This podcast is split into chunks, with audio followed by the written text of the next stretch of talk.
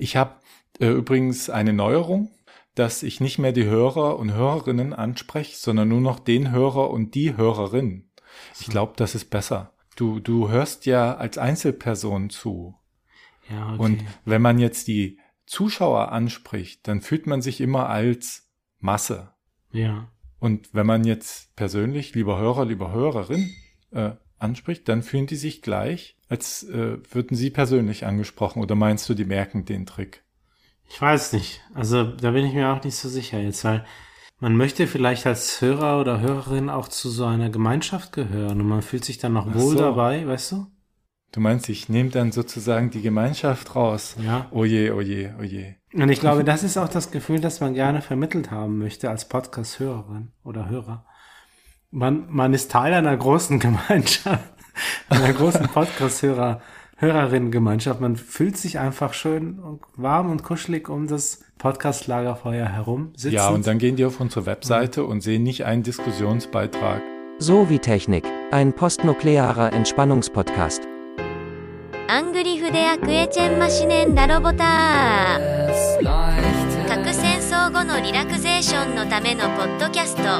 Alles leicht. Prometheus sprach, es werde Licht. Godzilla, Banzai.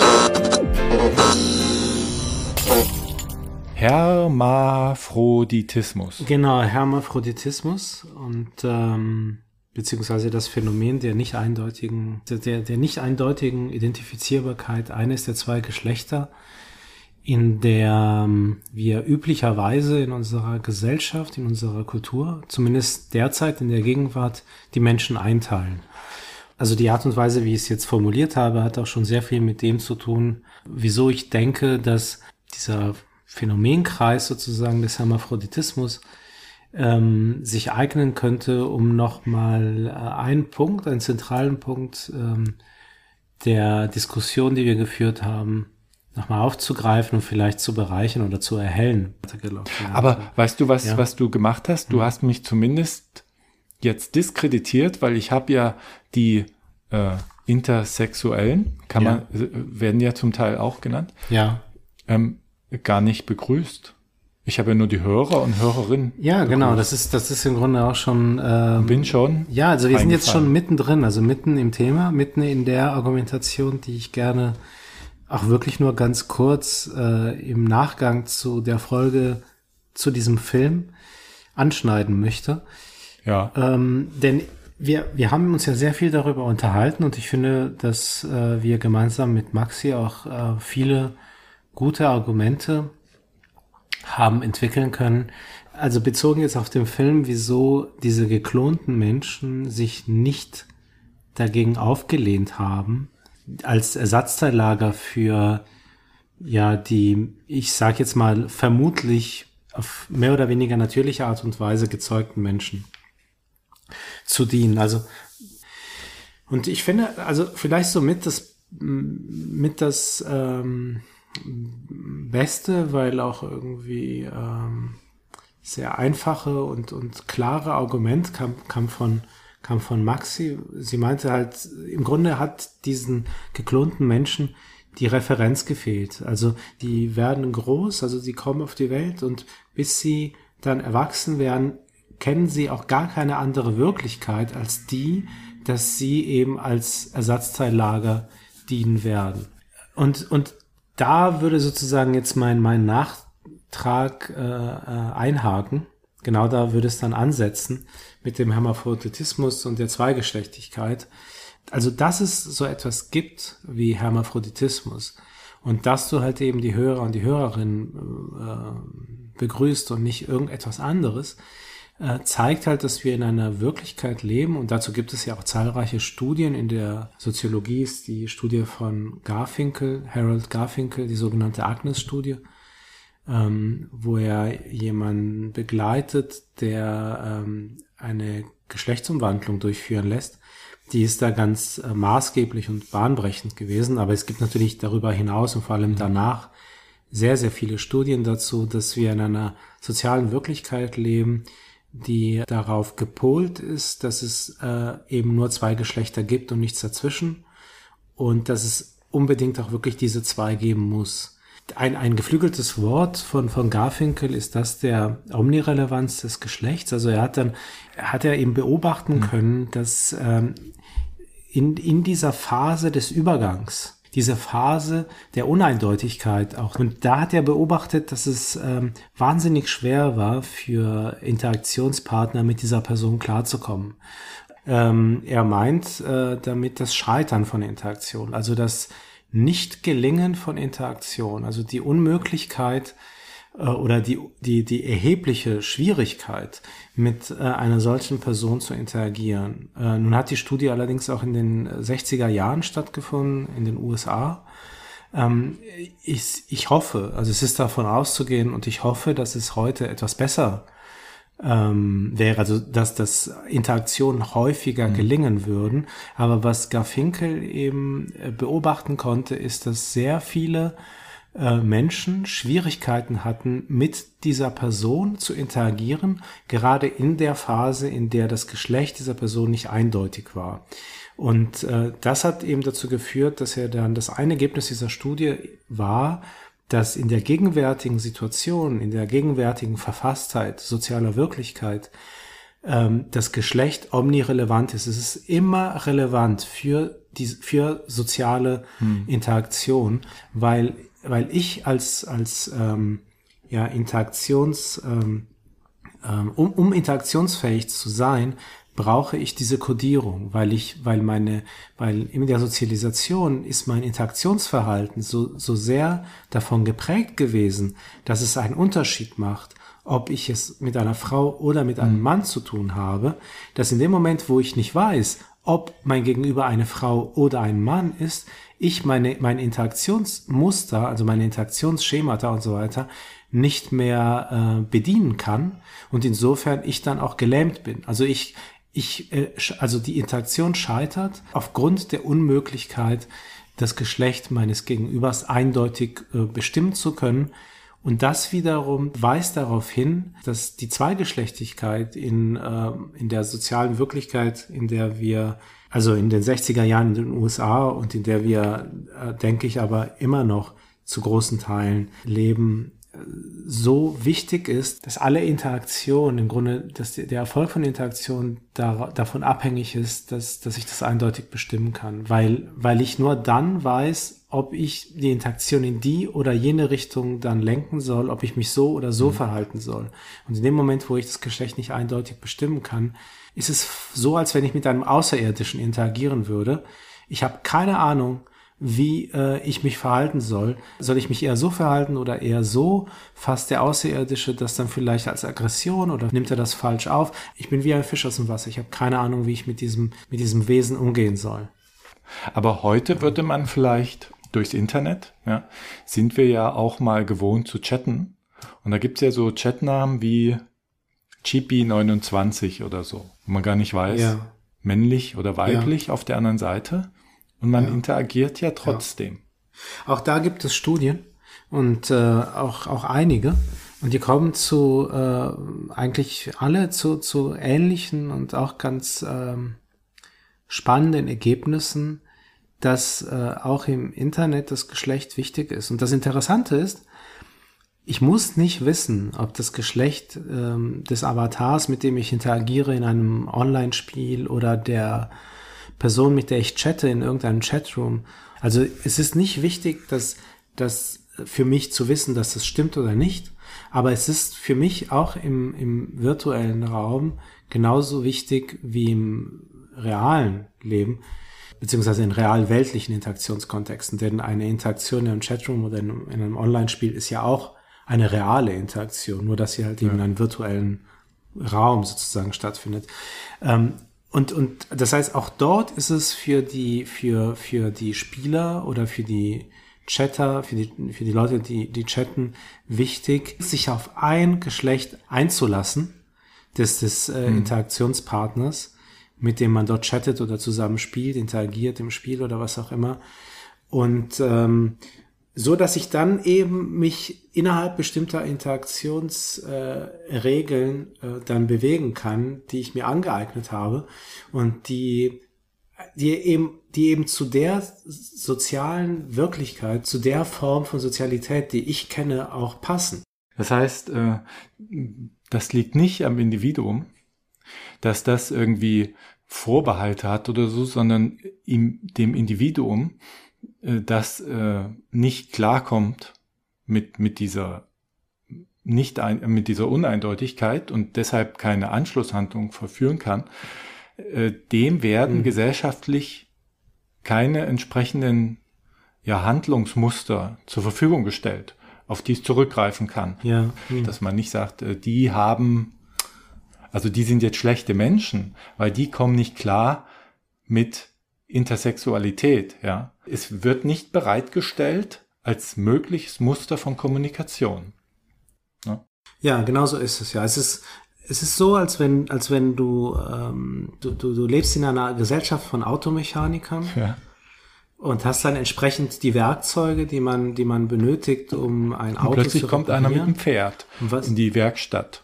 Genau, genau so ist es, ja. Genau, so ist es. Und du, du, du müsstest eigentlich ein Veterinär sein, um, um, das, um das Pferd äh, zu heilen. Das Pferd ist krank, hat vielleicht irgendwie das Falsche gegessen oder was auch immer. Und in dem Beispiel wäre es noch verschärft, du weißt gar nicht, dass das Pferd gar nicht in deinen Zuständigkeitsbereich gehört. Denn normalerweise würde ein Automechaniker sagen, äh, gehen Sie mal zum Veterinär, ja. Aber jetzt kommt dazu, dass er gar keine Vorstellung vom Veterinär hat, ne? Also das wäre dann das Genau, ja. Den genau, Veterinär das wäre dann nicht, ja. ein, das genau. Beispiel. Und er steht da und sagt, ja, hä?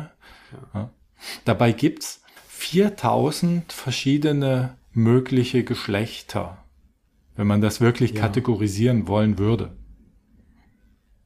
Aber wenn man die wirklich, also Ja. alle Ausprägungen und so phänomenologischen Ausprägungen von Geschlechtlichkeit sozusagen, wenn man die alle äh, kategorisieren würde, würde man auf 4000 kommen. Ja klar, weil es gibt ja die Bandbreite zwischen diesen eindeutigen, die ja auch nur idealisierte Geschlechter sind, natürlich idealtypische, ist, ist ja, die, die geht also komplett durch. Also es ist ein fließender Übergang von dem einen zum anderen. Und es, es, es mag sein, dass jetzt rein biologisch, wenn mh, man sich überhaupt auf diese Unterscheidung einlässt und man sozusagen ein, ein, ein Wirklichkeitsraum irgendwie ja gelten lässt, der quasi phänomenologisch von der Biologie bestimmt ist. Also auch das Da bist du ja kann kein man ja Freund anzweifeln, von. denn auch Das, bin ich kein Freund von. Auch das, auch das ist natürlich sozial konstruiert und überformt. Also was, aber wie auch immer. Auf jeden Fall, wenn, wenn wir, wenn wir das jetzt mal gelten lassen und sagen, es gibt tatsächlich so etwas wie, ähm, wie ein biologisches, äh, gegebenes, ähm, ja, phänotypisches Geschlecht oder, oder, oder. ein oder, biologisches oder, Geschlecht. ja, Tust so dir doch nicht so schwer. Ich Ja. weiß, du magst das nicht so. Sag mal, okay, nehmen wir an, es gäbe ein biologisches Geschlecht. Feststellbar. Nehmen wir an, das gäbe es, das gäbe es wirklich, ja. Und dann mag es sein, dass es eine gewisse Klumpung gibt. Aber auch keine, keine, also, aber, aber es ist eben nur eine Klumpung auf der einen Seite, also im Hinblick auf das eine, sogenannte biologische Geschlecht, und eine, an, und eine Klumpung eher so im Bereich des anderen, äh, in Anführungszeichen biologischen Geschlechts. Aber auch diese Klumpung, die wäre halt sehr mannigfaltig. Also es wären dann, das wären dann nicht alles Männer und alles Frauen, sondern die hätten auch die unterschiedlichsten Ausprägungen. Und das mag schon sein, dass es da halt eben so etwas wie eine Häufung gibt, die eher den einen und den anderen idealtypischen Pol sozusagen bedient, also sich eher da herum bewegen und eben dann den Anschein äh, erwecken, dass es stimmen könnte, dass es tatsächlich nur diese zwei Geschlechter gibt. Aber davon abgesehen gibt es tatsächlich auch dazwischen einfach dann alle möglichen Formen und eben auch totale Mischformen, äh, die ähm, ja, wo, wo eben das absolut biologisch und medizinisch sich nicht bestimmen lässt.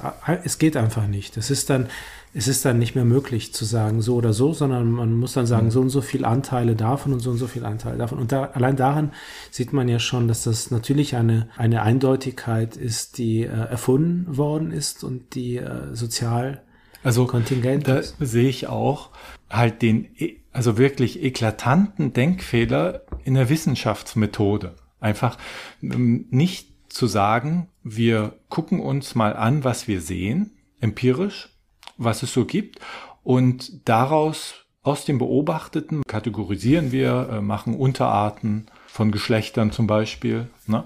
sondern dass man sagt, Ja. gut, wir haben zwei Geschlechter, wir haben also zwei Kategorien und dann gucken Ja. wir mal, was es so für Ausprägungen gibt. Und was wir beobachten, versuchen wir dann in die eine oder in die andere Kategorie hinein zu pferchen, ja. Und das ist ja eigentlich ein Merkmal von der Ideologie. Da gab es früher, äh, gab es mal einen Bericht, ich wollte es gar nicht glauben, in der Archäologie, da hat man das wirklich so gemacht früher. Man hat Gräber ausgegraben und wenn dort ein Skelett lag, man konnte da noch nicht äh, mit den modernen Methoden äh, das biologische Geschlecht äh, bestimmen. Wenn man dort sah, okay, da liegt ein Speer und Werkzeug und Waffen liegt da mit dem Grab, dann sagte man, das ist ein Mann. Und wenn Schmuck drin lag, äh, sagte man, das Ja. ist eine Frau. Das wurde nicht hinterfragt. Das kam dann so in die Lehrbücher rein. Und später hat man dann festgestellt, ups, äh, Ja. da sind ja Männer mit Schmuck begraben und Frauen mit Waffen. Und da musste man die ganze Kultur umschreiben. ja, und Ja, ja, ja. So, so ein Herangehen ist das mit den Geschlechtern unter Umständen auch. Dass man sagt, Ja. gut, wir haben diese beiden und wir gucken mal, was, ja, also der hat jetzt äh, die Ausprägung, das Y-Chromosom ist Mann, ja. Ja. Aber Ja. jetzt habe ich mir das mal äh, angeschaut. Ich werde das mal verlinken. Da ist ein schöner Artikel im Soziologie-Magazin. De auf dem Blog haben die einen schönen Artikel von, von Heinz-Jürgen Voss. Er ist ein Biologe, ja. Ja. Aber halt äußert sich mal soziologisch und kommt zu dem Schluss, dass es halt in der Biologie kein vernünftiges Geschlechtermodell gibt. Also du kannst sagen, okay, wir gucken uns die Gene an. Also Ja. das genetische Geschlecht wäre das Ja, dann, ja. ja, da sagt die Natur, äh, ich mache zwei Xen, X-Chromosomen, äh, das ist dann die Frau und ein Y und ein X oder zwei Y ist dann der Mann, ja. Aber dann gibt's halt auch XXY. Wa- Was dann, ja? Und dann sagt man, na gut, machen wir das hormonale Geschlecht. Aber da gibt's manche, die haben XY und haben aber äh, nur Männer oder nur Frauenhormone. Und dann sagt Ja. man, nehmen wir das genitale Geschlecht. Und dann gibt's aber Leute, die haben Eierstöcke, eine Vagina, aber ein Y, also ein Männlichkeitschromosom. Und anstatt zu sagen, oh, äh, äh, machen wir neue Kategorien, machen die Menschen das nicht, sondern sagen, Ja. oh, äh, die sind krank. Äh, Ja. Das ist eine Krankheit, die muss beseitigt werden. Ja, alles, was nicht in Kategorien reinpasst, ist halt krank. Das ist ja nicht Ja. äh, bei, bei Geschlechtern nicht das Einzige. Da gibt's ja äh, unzählige Beispiele, wo man sagt, etwas ist krank, was nicht in Kategorien reinpasst. Ja, ja, genau. Und ähm, das, das ist, also im Übrigen hat der Heinz-Jürgen Voss ein, ein ähm, ganz ähm, herausragendes Buch geschrieben, das heißt Making Sex Revisited. Ich glaube, das war seine Dissertation, ich bin mir aber nicht sicher. Ah ja, ihr Und seid, das ist sehr lesenswert. Du. Kennst dich da. Also er ist auf jeden Fall, er ist ja, so wie du das jetzt auch dargestellt hast, äh, ein extrem sozialkonstruktivistischer Biologe, denn er ähm, untermauert äh, auch aus, aus einer biologischen, wissenschaftlichen Sicht und mit seiner, mit seiner ja auch ähm, ja, ja, naturwissenschaftlich-biologischen Expertise untermauert er genau die Bedenken und die ähm, Sichtweisen von ähm,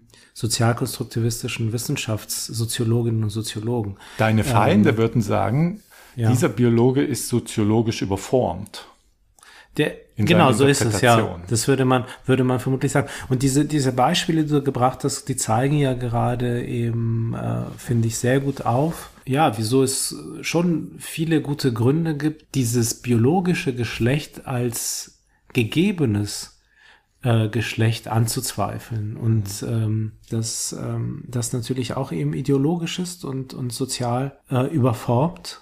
Also es gibt bestimmte Vorstellungen, und die sind vermutlich, also spricht ja vieles dafür, sozialhistorisch entstanden, haben sich durchgesetzt, aus welchen Gründen auch immer, ob das jetzt machtpolitische waren ob das einfach Zufälle sind, die irgendwie gut ineinander greifen. Das Manche Kulturen kennen ja. das dritte Geschlecht zum Beispiel durchaus. Ja. So ein paar Indianerstämme und so und, und in Indien. Äh, wie die mit denen umgehen, weiß ich jetzt nicht. Wahrscheinlich auch nicht immer freundlich, aber die kennen das. Während andere sagen, das ist tabuisiert, das ist eine Krankheit. Ja. ja. Ähm, äh, nur, nur, falls man jetzt sagt, das ist naturgegeben, ja. Also manche kennen halt mehr als ein Geschlecht. In ihrer Kultur auch, ne? Ja, also man muss natürlich die, die, die eigene, ähm, das eigene Verständnis von Sozialität, das wäre sozusagen ein, ein anderes Format. Also das Soziale hätte dann ein anderes Format und es müsste dann natürlich anders gestrickt werden. Also man müsste dann anders, die eigene Wahrnehmung von Sozialität und von sozialer Wirklichkeit wäre grundsätzlich anders und viele Dinge, sehr, sehr viele Dinge müssten dann entsprechend auch ganz anders neu angegangen und aufgezogen werden. Und das, eben das zeigt ja auch im Kleinen diese Studie von Garfinkel, dass, dass wir so dermaßen äh, gepolt sind auf diese zwei Geschlechter, dass wir dann, dass wir nicht, nicht einmal mehr in der Lage sind zu interagieren, wenn wir äh, das Geschlecht des Gegenübers nicht eindeutig bestimmen können, weil wir in unserer sozialen Wirklichkeit eben nur diese zwei Geschlechter kennen und äh, alles andere ist nicht nur eine Überforderung, sondern im Grunde so etwas wie äh, der unbekannte Dritte. Das ist dann wirklich etwas Außerirdisches und, und nicht, nicht dazugehört und auch nicht dazugehören darf im Grunde, weil es ja auch die, die Ordnung, die vertraute Ordnung, in der man äh, sich ja gelernt hat äh, zu bewegen und sich zurechtzufinden, gefährdet und äh, auch in Frage stellt ich habe mich auch immer gefragt, woran das liegt, dass das so, so viel Wut, also wütende Ablehnung nach sich zieht. Ja? Und naja, klar, du musst ja so viel Strukturen ändern.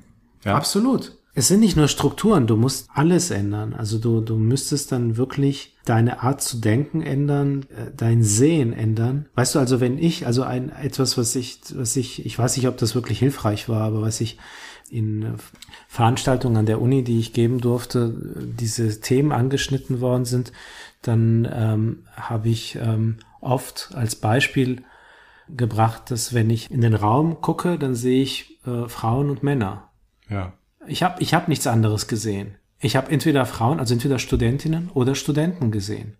Und dann habe ich natürlich noch jüngere Studenten und Studentinnen, ältere, dann habe ich welche mit Brille, welche ohne Brille, welche, die lässig gekleidet waren, andere. Also du hast ein Ordnungsmuster, so was beginnt irgendwo und das wird dann immer differenzierter, aber es beginnt mit Mann und Frau. Genau, und, und nichts anderes. Ich habe nichts anderes gesehen als hm. entweder Studenten oder Studentinnen. Und ich habe das als hm, sozusagen als Anmerkung äh, häufig dann eben in Seminaren, die ich äh, gegeben habe, angebracht, weil ich ähm, dachte, dass, äh, dass das, dass das äh, hoffentlich sehr anschaulich war. Das, also es ist, es sind ja nicht nur Strukturen, nicht nur irgendwelche abstrakten Strukturen, sondern es ist wirklich die Art und Weise, wie ich die Wirklichkeit wahrnehme. Also wie ich die soziale Wirklichkeit wahrnehme und ich bewege mich ja als Mensch so gut wie nur in einer sozial kodierten Umwelt. Also ich bin ja nicht irgendwo im Urwald und muss irgendwie mit Tieren kämpfen oder so.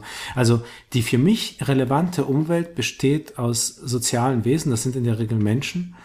Das sind so für mich die äh, sozusagen die wichtigsten Elemente innerhalb meiner meiner Umwelt, in der ich mich bewege.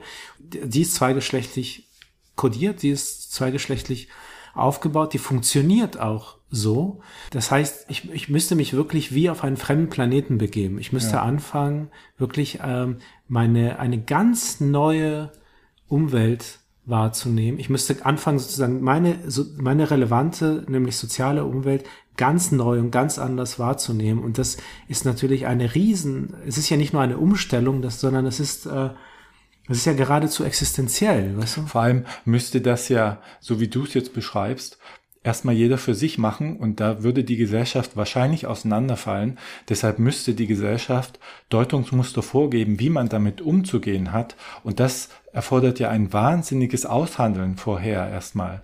Ja? ja? Sonst würde ja jeder sozusagen auf seinem eigenen Planeten leben. Wir haben jetzt dieses Deutungsmuster, was uns in gewisser Weise zusammenhält, Mann, Frau. Und das, wenn man jetzt das Positive daran sehen möchte, ist es ja systemstabilisierend. Also eine Gesellschaft kommt damit zu Rande. kann man sagen. Und das jetzt umzuwerfen, da weiß man nicht, was rauskommt. Und am Einzelnen und jedem das sich selbst überlassen, geht ja auch nicht. Man muss ja irgendwie miteinander interagieren. Und, und Ja. das neue, neue Denkstrukturen, Ja. also wirklich so tief reinzuschreiben in die Person, in die Einzelnen, Ja. äh, wenn man wüsste, wie das geht, von, also gezielt, ja, äh, dann hätte wahrscheinlich der Sozialismus auch funktioniert. Und von heute auf morgen geht es nicht. Und ich finde, du, du bringst einen sehr, sehr wichtigen Punkt, äh, worauf du ja vorhin auch schon hingewiesen hast. Ähm, es ist wirklich ein gesellschaftliches Projekt. Also man kann es nicht den Einzelnen überlassen. Und es ist ein, ein gesamtgesellschaftliches Projekt und ähm, es wird natürlich eine Zeit dauern. Ich meine, man könnte mit Sicherheit viel schneller sein, aber ein, ein Stück weit ist man ja schon gekommen. Also wenn man das jetzt mit der Studie in den 60er Jahren von Garfinkel vergleicht, gibt es, glaube ich, also ich könnte mir vorstellen, dass wenn man die, die Studie wiederholen würde, dass man vielleicht nicht zu einer dermaßen scharfen ähm, Feststellung kommen würde, dass, dass das Geschlecht omnirelevant ist in sozialen Kontexten, sondern vielleicht würde man dann halt zu dem Ergebnis kommen, es ist sehr relevant, aber es klappt manchmal auch so. Das heißt, auch dann, wenn eben Interaktionspartner, äh, also Personen das Geschlecht nicht eindeutig bestimmen können, sind sie in der Lage, mit jemand zu interagieren. Also ich denke schon, dass zum Glück es dort eine gewisse Entwicklung gegeben hat, dass eben das Geschlecht nicht nichts Eindeutiges ist und dass es vieles dazwischen gibt und dass es eben auch Menschen gibt, die sich verändern und äh, sich von Anfang an oder vielleicht auch irgendwann äh, sich zum anderen Geschlecht hin äh, orientieren möchten oder sich auch gar nicht festlegen möchten und sowohl das eine als das andere auch sein möchten. Also dass das überhaupt im Prinzip möglich ist und möglich sein soll, das ist ja etwas, das auch im Mainstream angekommen ist. Aber ob das natürlich gelebt wird und gelebt werden kann von allen, ähm, das wage ich zu bezweifeln. Also die, die gelebten Muster, alltäglichen, die gehen, würde ich sagen, vermutlich immer noch, ja, ganz klar von, von einer, von einer Also- zweigeschlechtlichen. Beim Sport zum. Beispiel wird er getrennt in Sprinter und Sprinterinnen. Und da gibt's ja immer wieder Fälle. Eine Ja. Sprinterin, eine polnische, Ja, ja, äh, auf einmal entdeckt man bei ihr ein Y-Chromosom. Zack, Medaille weg. Ja, und vor gar nicht allzu langer Zeit war es auch eine Afrikanerin, glaube ich, wo man sagte, oh, es ist doch eigentlich ein Mann. Ah ja, aber was, was denn? Äh, die Geschlechtsmerkmale, die Hormone oder die äh, Chromosomen, da ist man dann wieder bei äh, der indifferenten Biologie. Ne? genau, ja. Und, und der Sport hält keine Muster offen dafür. So eine Person könnte maximal bei den Paralympics teilnehmen oder so. Ne? Muss sich irgendwie zuordnen zu Mann oder Frau. Und es könnte ja sein, dass da, aber das jetzt wieder sehr thesenschmiedend spekuliert, dass äh, das zeigt, wie Sport an sich Frauen unterdrückt, weil das Switchen von Frau zu Mann sozusagen als als Mann kannst du bei den Frauen dich runterstufen lassen sozusagen. Also nee, der, nee eben nicht. Nee, nee, eben nicht. Das Genau. eben nicht, weil du würdest Genau. ja dann die Frauen bevorte- übervorteilen. Dieses Übervorteilen äh, setzt die These zugrunde, dass Frauen prinzipiell schlechter sind im Sport. Das heißt, das, was den Frauen eigentlich zugestanden wird, nämlich nicht benachteiligt zu sein, benachteiligt sie schon in den Augen vieler, weil man sagt, naja, es sind die Schwächeren, die müssen wir irgendwie beschützen. Und da Ja. wenden sich ja manche Genderforscher, das, da bin ich noch nicht ganz so überzeugt, aber lasse ich mich gerne überzeugen, äh, dass man das nicht einfach so festmachen kann, dass man nicht einfach sagen kann, Frauen sind an sich äh, äh, schwächer, weil äh, wir haben ja festgestellt, erstmal müssen wir definieren, was Frauen sind und dann ist die Bandbreite auch sehr groß, dass es sehr viele Frauen, nehmen wir mal im Boxen gibt, mit denen du und ich uns nicht anlegen wollen, als Männer zum Beispiel. Nein, natürlich nicht. Aber davon abgesehen, die Frage ist ja auch, wie definierst du auch Sport? Es, es gibt ja Millionen von möglichen Sportarten. Und es werden vermutlich aber nur die ausgesucht oder es etablieren sich dann nur die, die vermutlich gerade diese Zweigeschlechtlichkeit äh, besonders bedienen. Weißt du, was ich meine? Oh, das ist eine interessante These, weil ich bin ja jetzt im Jugger. Das ist eine nicht geschlechtertrennende Ja. Ja. Sportart und da werden Männer und Frauen nicht getrennt. aber die ganze Sportart ist ja sehr auf Fairness auch ausgelegt. Also sie würde ohne Fairness, ohne Selbstbeschränkung nicht funktionieren. Ja, wenn man mit so einem Stab angetippt wird, muss man zu Boden gehen, freiwillig. Es würde der Schiedsrichter gar nicht mitbekommen, wenn man das nicht Mhm. täte. Ja, nur in ganz starken Ausnahmefällen. Und da werde ich mal schauen, ob sich diese Sportart zukünftig äh, etabliert. Die wollen die ja immer, immer äh, Mainstreamer machen. Die war erst so eine Freak-Sportart, ja, wo alle in komischen Klamotten Kunstblut beschmiert und so. Also die sieht sehr brutal Ja, aus, ist okay. es aber nicht, ja. Und die kennt aber keine Trennung von Männern und Frauen. Außer in der Umkleidekabine. Da arbeite ich aber noch dran. Also meine These wäre dort, ähm, dass in dem Moment, wo sich diese Sportart beispielsweise etabliert, dann anfängt, einen Unterschied zu machen. Wir haben in, in dem Arbeitskreis, den, den ich gemeinsam mit ähm, Stefan Derbmann geleitet habe und vor vielen Jahren gegründet habe, den es inzwischen nur noch virtuell gibt, zu digitalen Spielen. Und es gab also die ähm, Annette Streubel hat, hat im Rahmen dieses Arbeitskreises zu digitalen Spielen eine Studie durchgeführt, bei der sie die Einführung von Female Teams in der im E-Sport, in der professionellen Liga von von Computerspielen oder von digitalen Spielen und und und was sie eben beobachtet hat, ist, dass äh, irgendwann Female Teams dann eingeführt worden sind und und und vor allem dann auch eine Female Liga. Aha. Und, und Wobei das ist gerade bei E-Sport, ist es gerade am absurdesten. das ja? ist es eben, Weil, genau das ist es, ja. Und und weil da ein, keine Körperlichkeit äh, mit, mit ja, reinspielt, absolut, wo man sagt, äh, das genau. ist doch der Unterschied. Ja, ne? genau. Dann würde man ja sagen, wir machen hier auch einen Unterschied im Gehirn.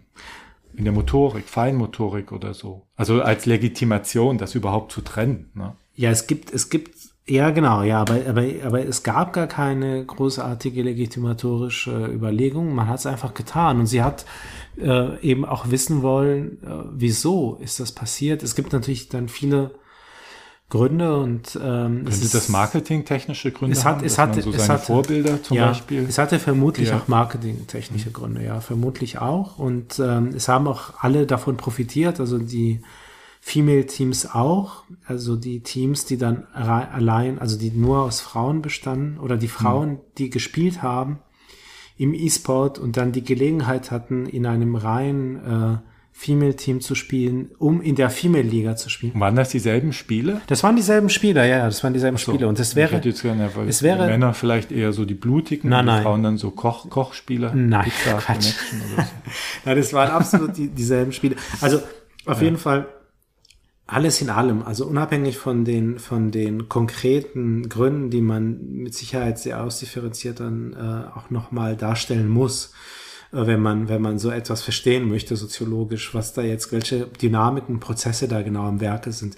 Aber unterm Strich würde ich sagen, immer dann, wenn irgendwo in der Gesellschaft sich ein Phänomenbereich etabliert, wird er zweigeschlechtlich weil die Zweigeschlechtigkeit einfach so dominant ist, ein so dominantes Muster ist in, in unserer Gesellschaft, dass immer dann, wenn, wenn es um etwas geht, wenn etwas auch gesellschaftlich sichtbar, je sichtbarer es wird, umso wichtiger wird dann auch das Geschlecht. Und, und bei Sportarten, ja, ist es, ist es besonders offensichtlich, dass Sportarten, wie beispielsweise Computerspiele dabei bei den digitalen Spielen, bei denen es wirklich überhaupt nicht notwendig ist, also es wirklich überhaupt gar keine, gar keinen Grund geben kann, selbst wenn man an das biologische Geschlecht glaubt und so weiter und so fort, ähm, dann eben in dem Moment, wo das Ganze institutionalisiert wird und äh, in einen größeren gesellschaftlichen Rahmen eingebettet wird, wird die Zweigeschlechtlichkeit eingeführt. Hm. Da bin ich mal gespannt. Ja, wie das bei, bei wie heißt der, wie heißt die Sportart? Jugger. Jugger, ja. Jugger, also J-U-G-G-E-R. Würde man jetzt Männer und Frauen zusammen boxen lassen, zum Beispiel, würde man wahrscheinlich aber feststellen, naja, weiß man nicht. Man könnte ja sagen, Männer am einen Ende, wie du sagtest ja vorhin, es gibt so ein ganze, eine ganze Bandbreite und der Idealtyp des Mannes auf der einen Seite ist natürlich, natürlich äh, stärker als der Idealtyp der Frau auf der anderen Seite, ja. So wie wir sie definiert haben. Aber ich Ja, ja. kenne oder ich kann mir viele Boxen, wir haben es ja gesehen bei Stefan Raab, als Mhm. er damals gegen die deutsche Meisterin im Boxen verloren hat. Hm, ja. Ne? Ja, aber noch wichtiger ist eben, was definieren wir als Sportarten? Welche Sportarten sind. Äh, Ja, da hast du recht. So müsste man da vielleicht rangehen. Also so würde, glaube ich, ein, ein, ein, eine Sozialkonstruktivistin oder ein Sozialkonstruktivist an die Sache rangehen, weil in welcher, welche Sportarten werden als, als Sportarten in einer bestimmten Gesellschaft definiert?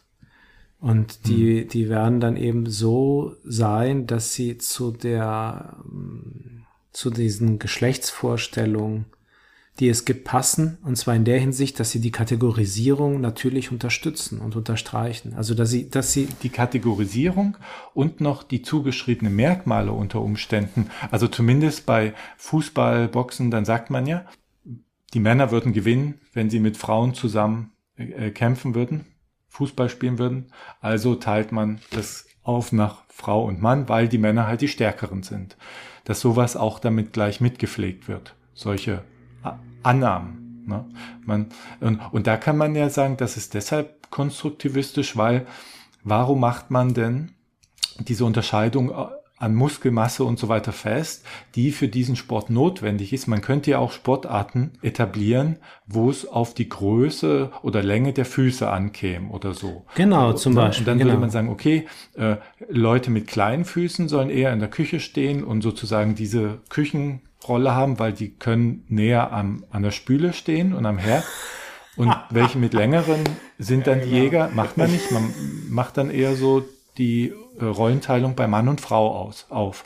Da hast du recht. Da müsste man wirklich auf die Sportart gucken. Was für Merkmale braucht man, um gerade diese Sportart zu bestehen? Und dann gibt es Einteilungen von Menschen, die diese Merkmale eher haben und nicht, und die sind dann männlich und weiblich. Aber man hätte es auch anders machen können, gemischt und dann nach anderen äh, Merkmalen, ja, Fingerlänge oder so. Irgendwas Ja. gibt's ja auch dann, Sportarten. Ja. So. Aber es ist auch so schwer, wir sagten ja vorhin, das ist auch eine gesellschaftliche Sache.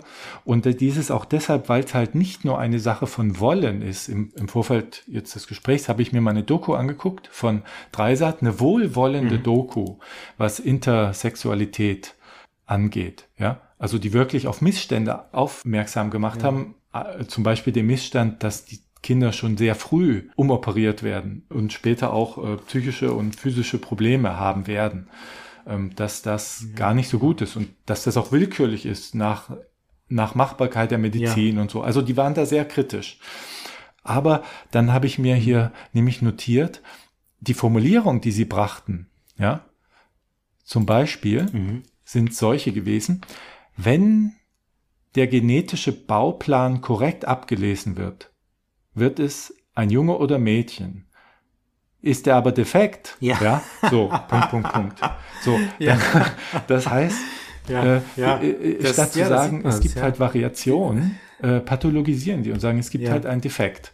Das heißt auch, ja, auch, auch, auch so eine, auch in so einer Doku geht man von einem, von einem. Ja, von einem Wollen der Natur. In der, in der Natur soll überhaupt nichts. Ja. Also es gibt ja die Hasen nicht, damit der Fuchs was zu fressen hat. Ja, Natur ist das auch alles egal. Also äh, unser Herz schlägt, also man sagt immer, unser Herz schlägt, damit das Blut zirkuliert. Aber das ist natürlich Quatsch. Der Natur ist egal. Also wir fallen tot um und dann kommen die Bakterien.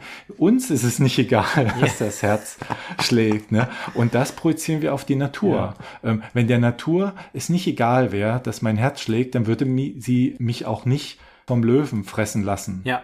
Weil irgendwie liegt ihr dann am Löwen Hunger mehr als an meinem Herz oder so. Also es sind alles so Interpretationen. Ja.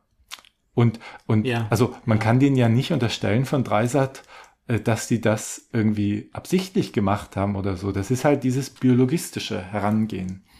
Ja, es ist die Art und Weise auch, wie, wie wir Wirklichkeit eben wahrnehmen. Ich meine, bei den Sportarten ist es ja auch so. Es werden nicht absichtlich böswillig die Sportarten ausgesucht, die die Definition und Merkmale, die für diese Zweigeschlechtigkeit stehen, ähm, unterstreichen, sondern es ergeben sich automatisch, also, weißt du, die Auswahl dieser bestimmten Sportarten ergibt sich ja automatisch aus der Tatsache heraus, dass wir eben davon ausgehen, dass es diese Zweigeschlechtigkeit gibt. Also es ist ein sich selbst verstärkender Mechanismus.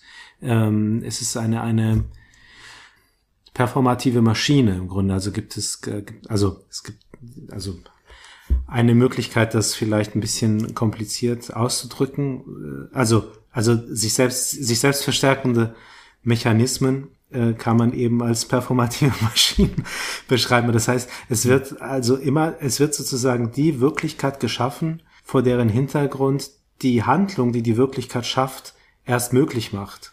Also einfach nur ein anderer Ausdruck für, für Also sich ich denke, die Männer haben es begriffen. Die, weil der Begriff Maschine mit dazu.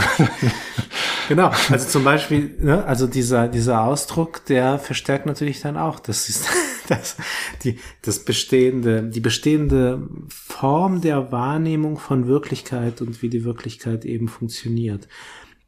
Ähm, mir ist jetzt eingefallen, dass uns die, die Zeit jetzt da, da, davon läuft und dass es ja eigentlich darum gehen sollte, Ja, da sind wir gescheitert dran. dieses, äh, dieses Phänomen des Hermaphroditismus auf ähm, die Klone zu beziehen. Zu dem, was Maxi ja schon gesagt hatte, dass ihnen eben diese Referenz fehlt, dass sie in einer bestimmten Art von äh, sozialer Wirklichkeit groß werden, also die so funktioniert oder die sich ihnen so darstellt, dass es eben natürlich ist und völlig normal ist, dass sie äh, als Ersatzteillager dienen. Ach so, ja gut, dann verstehe ich's. Die, denen fehlen auch die gesellschaftlichen Deutungsmuster von Handlungsalternativen, von Daseins, sagen wir mal so, von Daseins, alternativen Daseinsinterpretationen, den Klonen, wie uns, uns als, sagen wir mal, als irgendwo zwischen den 4000 Ausprägungen angesiedelten Menschen, ja, die Daseinsinterpretation nicht angeboten wird, irgendwas dazwischen sein zu können, ohne als krank zu gelten. Ja, ja, genau, genau. Darauf, darauf wollte ich hinaus, ja. Also ich wollte einfach das, ähm, ja, so, ich, ich dachte, das könnte ein Weg sein, um diese, um, um dieses fehlende Auflehnen, diese fehlende, diesen fehlenden Protest, diesen ausbleibenden ähm, Protest der, der Klone, die sich ihrem Schicksal ergeben, um diese, dieses Unverständnis, das ja auch viele auch haben, wenn man sich, ich glaube, ich hatte das sogar auch erwähnt in dem Podcast, wenn man sich die Rezensionen bei Amazon beispielsweise durchliest, da gibt es auch viele, die, die sagen, was ist das denn für ein Schwachsinn, so ist doch total bescheuert, die machen gar nichts dagegen, die halt so in, in so, ja, so, so, in so einem Hollywood-Blockbuster mäßig, so wie man das da erwarten würde, würden die natürlich dann irgendwie so die Revolution anzetteln und dann, äh, Wie die Insel, glaube ich. Da wird doch Revolution. Genau, genau, genau. Das ist, das ist, das ist tatsächlich eine gute Parallele, also die man dann hätte an, also man hätte den Film Die Insel ganz gut damit äh, vergleichen können. Und da ist jetzt der, der, der, der Film, die- dieser Roman Never Let Me Go, also sozialkonstruktivistisch natürlich äh, viel reichhaltiger als Die Insel beispielsweise, weil er eben genau darauf anspielt, würde ich sagen, dass, dass, dass es die, die, das Format oder die, die, die, die, die, die Spielräume innerhalb der gesellschaftlichen Wirklichkeit, in denen wir uns bewegen, die sind relativ eng.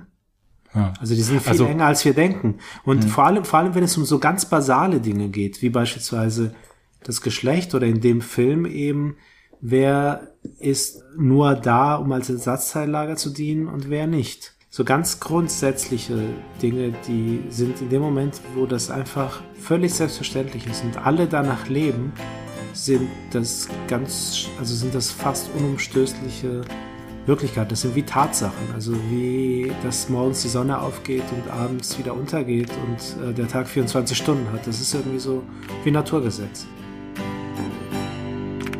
Alles leuchtet. life.